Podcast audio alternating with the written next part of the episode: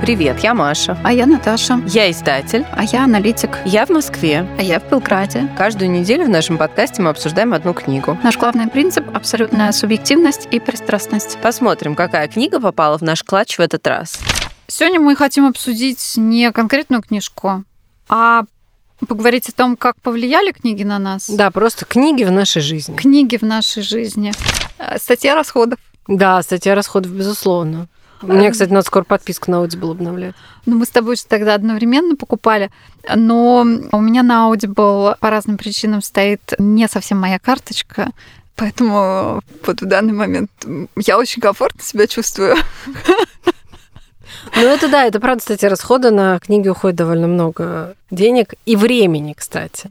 Да, и времени. Мы хотим вот поговорить наверное, назовем так, остановление характера или Нет, ну слушай, книги, они же всю, всегда всю жизнь с нами были. Я, например, с раннего детства читала всякие книги, они все можно проследить то, как э, я как бы менялась, там, взрослела и так далее по тем книгам, которые я там читала, перечитывала, и какое они разные на меня производили впечатление. Можно тут э, рассказывать э, о том, что мне сначала нравилось, потом перестало нравиться и так далее, и так далее. Это все довольно долго, но я так честно скажу, что книги довольно большую роль играют в моей жизни, потому что, ну, во-первых, это просто, знаешь, это какой-то маркер, мне кажется, идентичности даже вот моей. То есть я, например, с людьми, когда с новыми начинаю общаться, то это прям важно важный момент, если это социальное общение там не по работе, то это важный момент, чтобы люди тоже читали. Причем даже не важно, чтобы это какие-то были, знаешь, там книги, которые совпадают, там еще что-то такое. Нет, просто. Сори, я сейчас э, по работе, я иногда читаю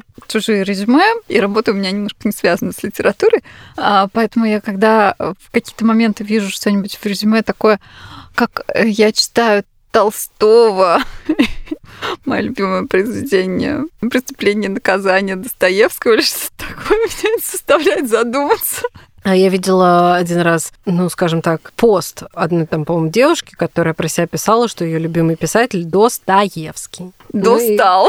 Ну, достал, видимо. Ну, чтение, в общем, относительное. У меня есть какие-то иногда сомнения вот в том, как превозносятся какие-то произведения, насколько они повлияли в жизни. Я, честно говоря, у меня память Э, наверное, в каком-то смысле хорошая, в каком-то смысле не очень. Я не очень хорошо помню, что я читала там совсем в раннем каком-то детстве, в подростковом возрасте что-то помню, что-то нет.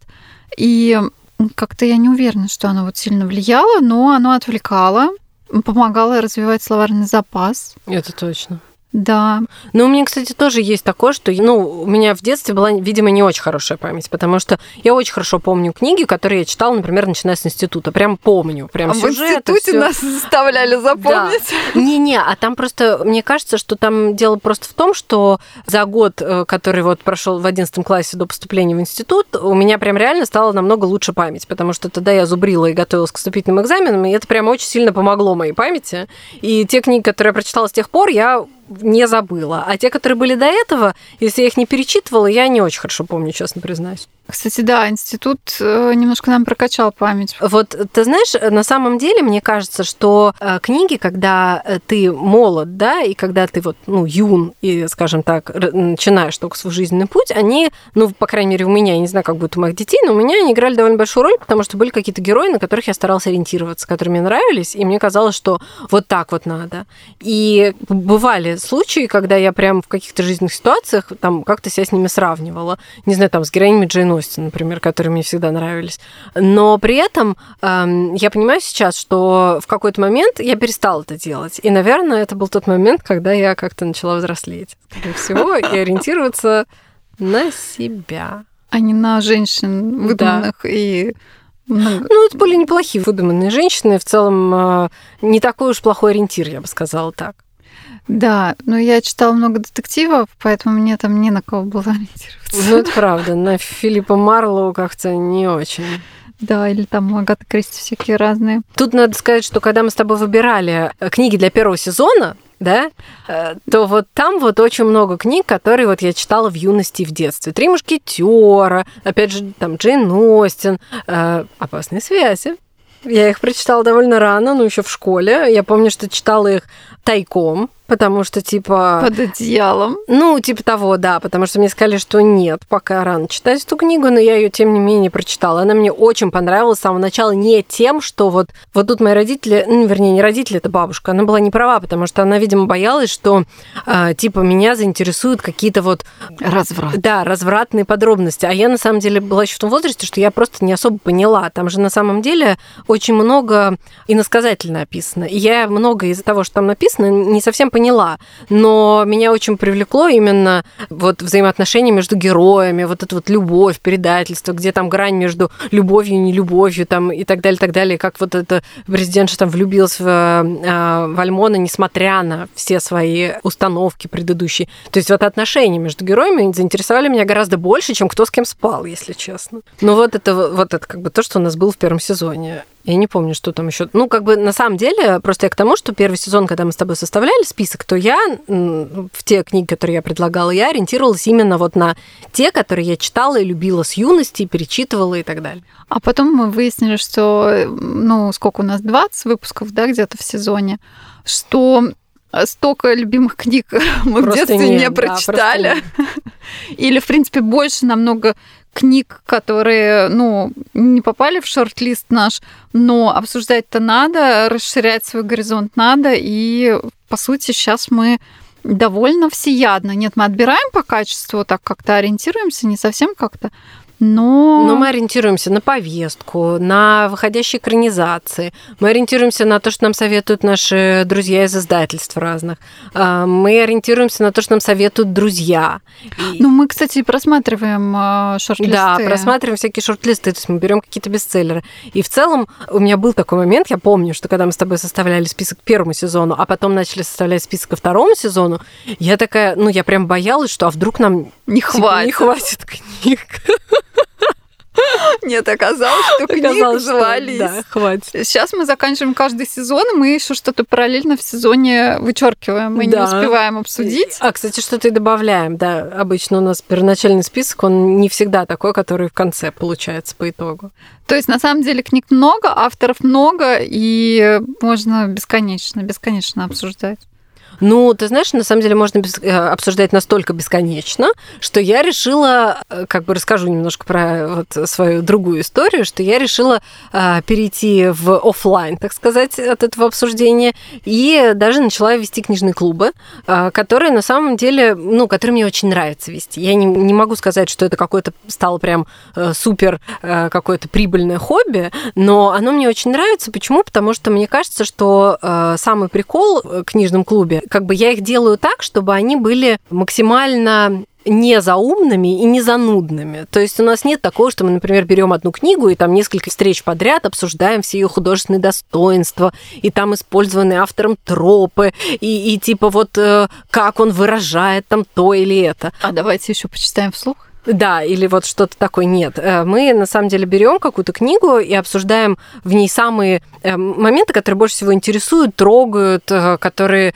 хочется обсудить с кем-то еще. Вот ты читаешь, и тебе хочется вот про это поговорить. И вот мы приходим и про что хочется как раз-таки и говорим. И на самом деле у меня обычно получаются, даже не то, что обычно, на самом деле всегда, получаются довольно живые такие дискуссии, и мы иногда уходим в сторону, и мы обсуждаем, опять же, экранизации, обсуждаем, что что-то связанное с этими книгами и так далее. То есть на самом деле, как мне сказала одна из э, моих гостей э, недавно, она сказала, что у меня психотерапевтично получается обсуждать книги.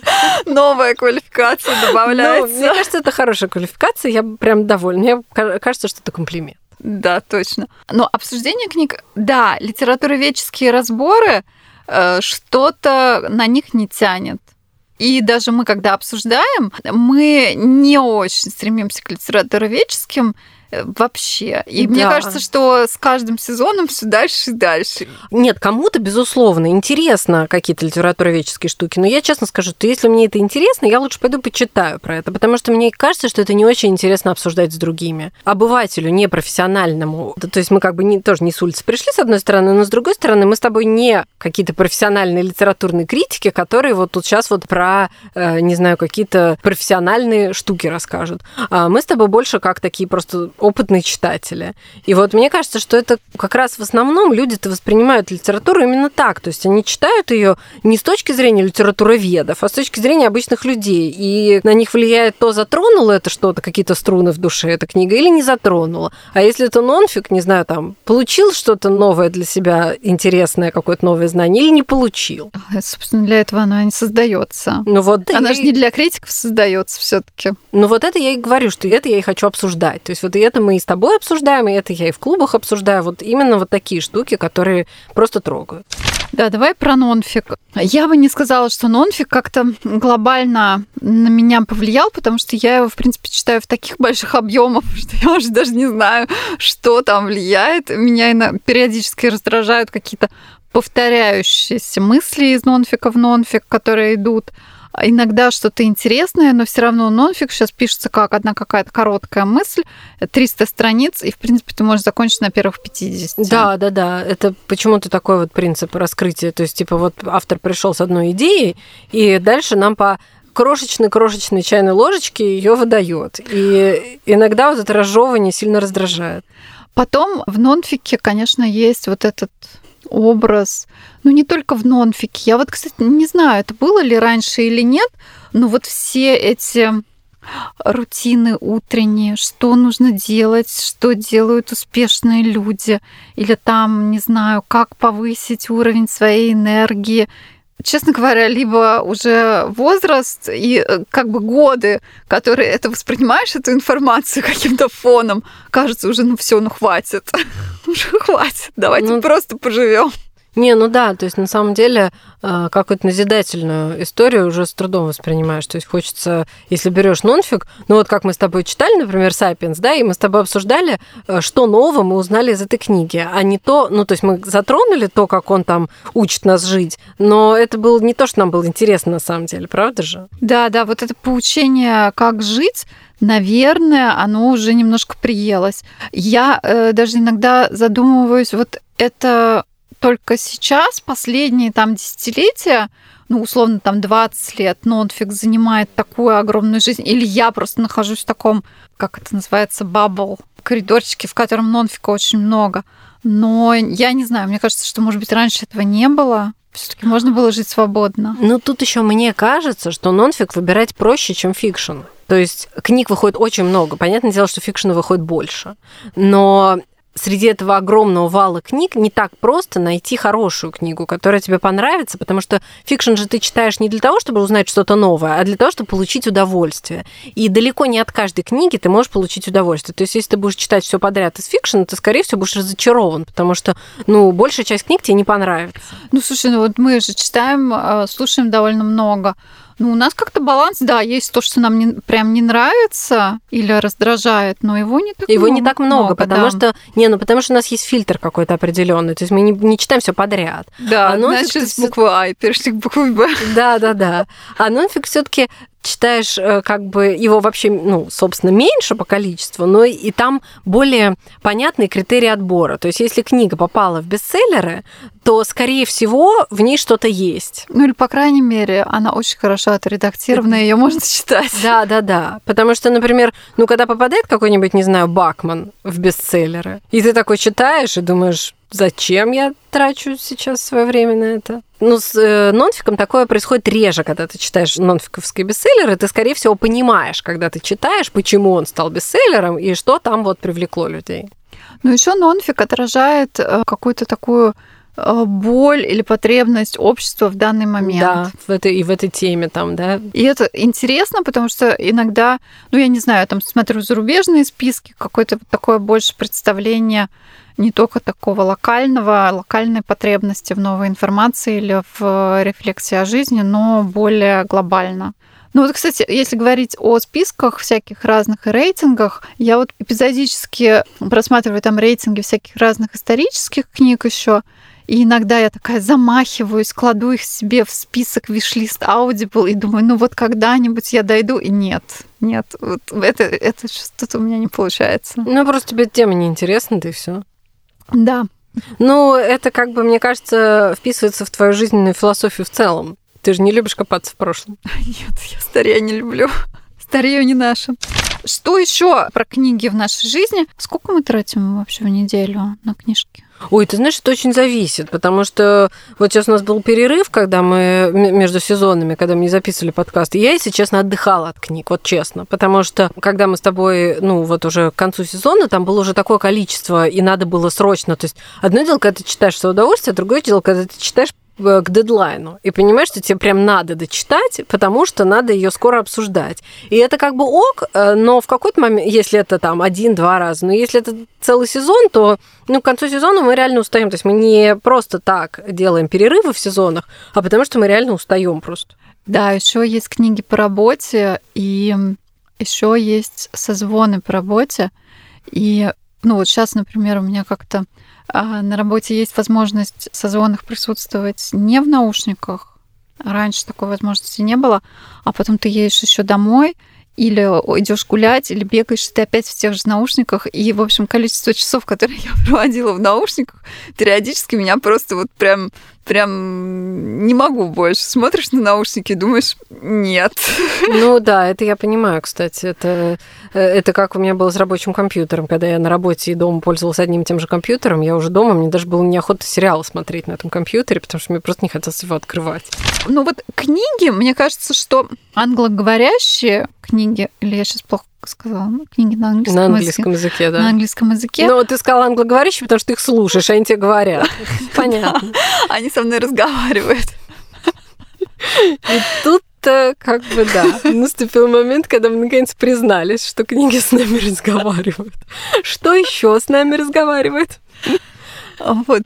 Там качество начитки, оно, конечно, потрясающее. Вот этот уровень того, как может быть начитана книга, насколько ты в ней нормально ориентируешься. Во-первых, там всегда есть главы да. зеленые, да, что да, да. в российских, вот когда мы слушаем, на самом деле очень тяжело, потому что мы слушаем, ну, сейчас, по крайней мере, я в основном слушаю, если российские или там на русском языке, то это э, Яндекс музыка, и, по-моему, там сейчас Bookmate туда фактически, да, подключился. Вот. И получается, что ты, например, заходишь на книгу, она там 20 часов, и если у тебя что-то сбилось, ты уже просто даже не можешь да, понять, не на какой главе. Да, пользовательский experience не очень хороший.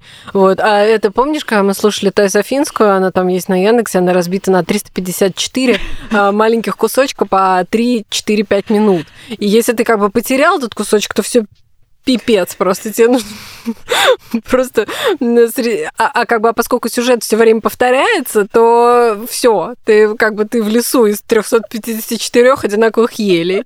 И, все. Я, кстати, один раз, да, у меня почему-то что-то нажалось. И там... у меня тоже, да, был такой, я, очень испугалась. Да, что, что ты просто думаешь, блин, я сейчас не найду место, на котором я остановилась. Это нереально. Да, это призыв к тем, кто делает наши российские книги. Пожалуйста, добавьте нормальные главы. И если вы их добавляете, пожалуйста, у них есть название. Ну, Не да. надо их нумеровать.